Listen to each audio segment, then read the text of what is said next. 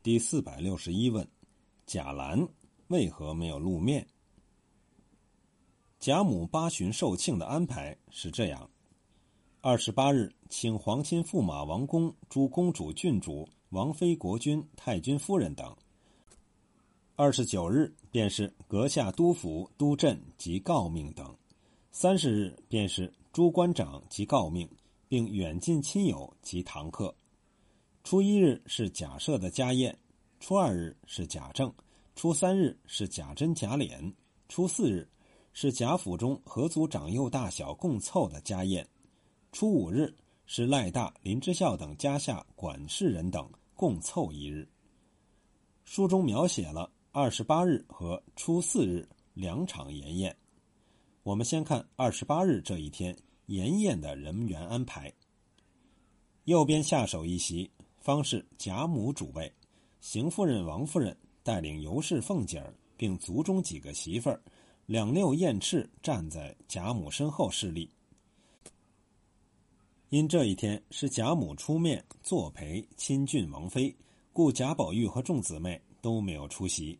邢王二夫人率领尤氏、凤姐儿等来伺候贾母，故此没有座位，只能在贾母身后侍立。可是这里面。没有李纨，为什么呢？因为李纨是寡妇，不是全科人在寿庆这样的场合不宜露面。初四日是族中恭请贾母，书中写，众族中人到齐坐席开戏，贾母高兴，又见今日无远亲，都是自己族中子侄辈，只穿便衣出来堂上受礼，当中独设一榻。银枕靠背，脚踏俱全，自己歪在榻上，榻之前后左右皆是一色的小矮凳。宝钗、宝琴、黛玉、湘云、迎叹息姊妹等围绕。宝玉却在榻上脚下与贾母捶腿。这是围绕贾母而坐的人员，众姊妹及宝玉都到齐了，可是却少了一个人，那就是李纨的儿子贾兰。这贾兰是贾母唯一的重孙子，是贾政王夫人唯一的孙子。按理这榻边的矮凳也应有他一个座位，即使他不在此列，在整个贾母寿庆过程当中也没有提到过他，好像荣国府根本就没有这么一个唯一的长孙。那么这个贾兰在荣府之中究竟处于什么地位，就值得探讨了。在本书第二回，冷子兴这样介绍贾兰：这郑老爹的夫人王氏，头胎生的公子名唤贾珠，十四岁上进了学，不到二十岁就娶了妻，生了一子，一并死了。这一年，黛玉五岁，贾宝玉六七岁，贾兰至少应该有一周岁了，他只比林黛玉小三四岁的样子。第四回。又一次介绍贾兰。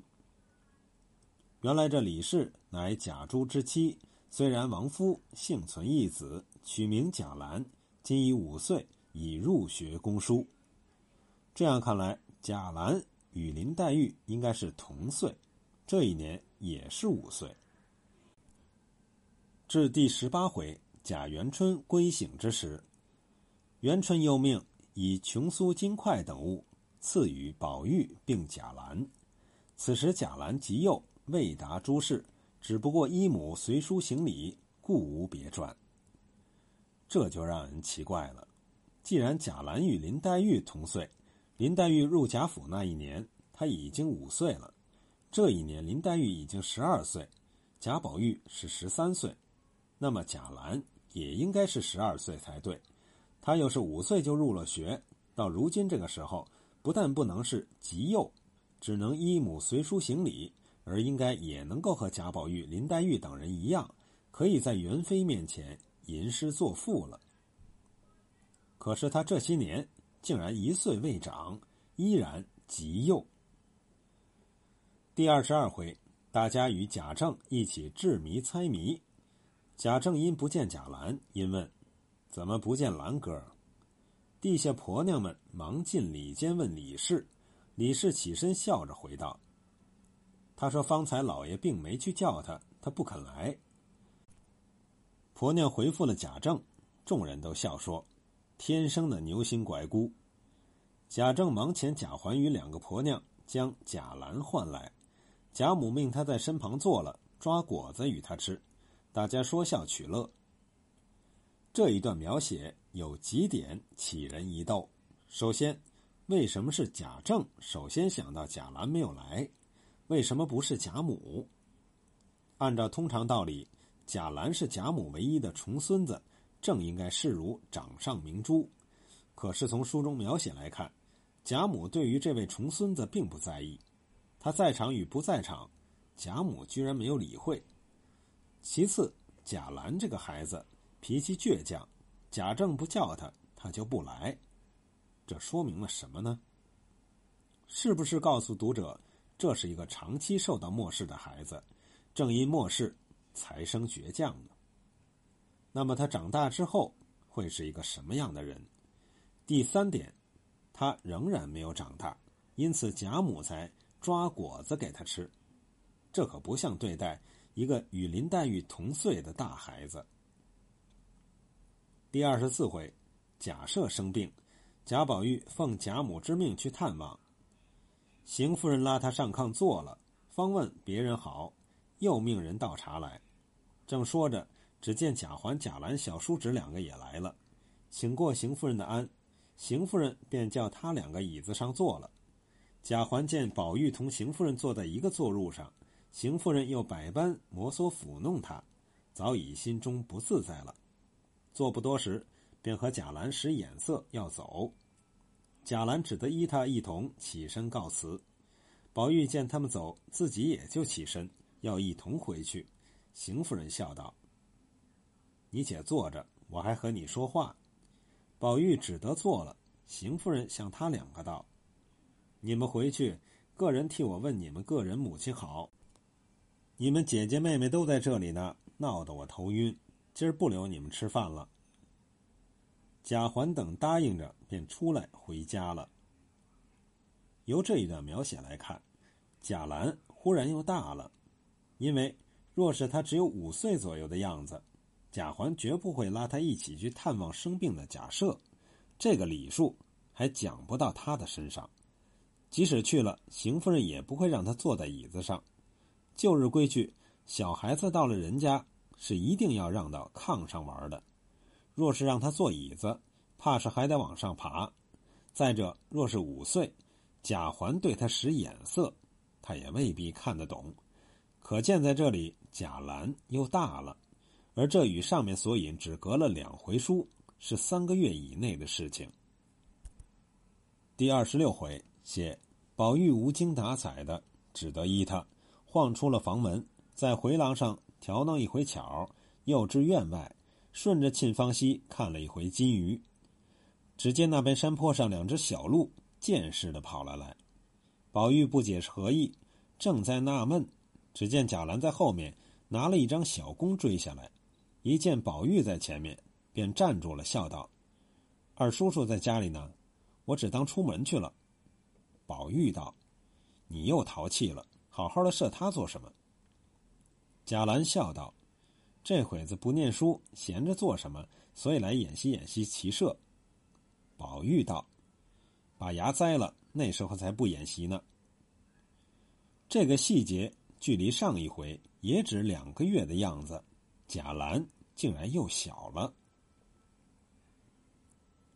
可是，到了第七十八回，众人吟咏林四娘时，众募宾赞贾兰道：“小哥十三岁的人就如此，可知家学渊源，真不无疑。”这个时候，距离第二十六回他射鹿时只隔了一年，他怎么一下子？长了这么多。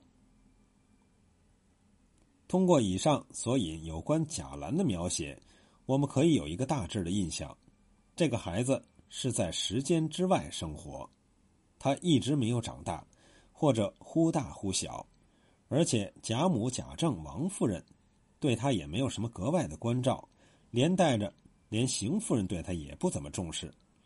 而且这个摄录的细节，是不是？也有一个象征，一种隐喻。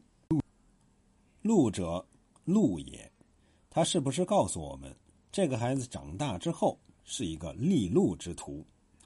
我们可以回过头来看一下《红楼梦》曲子关于李纨的那一首《晚韶华》：“气昂昂头戴簪缨，气昂昂头戴簪缨，光闪闪腰悬金印。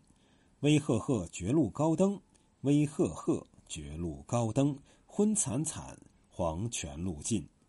问古来将相可还存？也只是虚名儿，与后人亲近。”这分明写的是贾兰，看起来他最后是做了官了，这一点应无疑问。可是，在写乔姐的《刘余庆》中有这样的句子。劝人生济困扶穷，休似俺那银钱上望骨肉的狠救奸凶。在荣宁二府中，乔姐的兄长只有一个贾蓉，一个贾兰。那么，在书的最后，坑害乔姐的，必为两个人中的一个。贾兰的性格特征，书中没有着意描写，倒是贾蓉很有可能在穷极无路之时。做出这种昧良心的事儿，但也不能排除贾兰的可能性。现在的叙述是让贾云仪与贾环、王仁做这个事情，以映照这个狠救奸凶。可是从书的前面对贾云的描写来看，他不像这种人。而且，如果我们把由十八回元妃省亲到第五十三回宁府祭宗祠看作第一年的事情。由第五十三回荣府开夜宴到第六十九回尤二姐吞金自噬，看作第二年的事情；第七十回看作第三年的事情。那么由第七十一回开始，便进入第四个年头，贾府彻底败落的征兆已经明显。尤其是第七十回，姑娘们先是建立桃花社，后咏柳絮，最后是放风筝。而且都把风筝线剪了，都明显意味着这些美丽少女的最后飘零沦落已经不远。这个最后的结局，至迟也不会迟过第五年。而在这个时候，无论是贾兰还是乔姐，都还没有成人。贾兰不会做出出卖乔姐的事情，他最后中举做官也还需时日。曹雪芹能否写这样大的时间跨度？也是一个疑问，因此我说，这个贾兰是一个影子似的人物。曹雪芹只是有一个大致的设想，并没有一个精细的设计，因此造成了许多矛盾。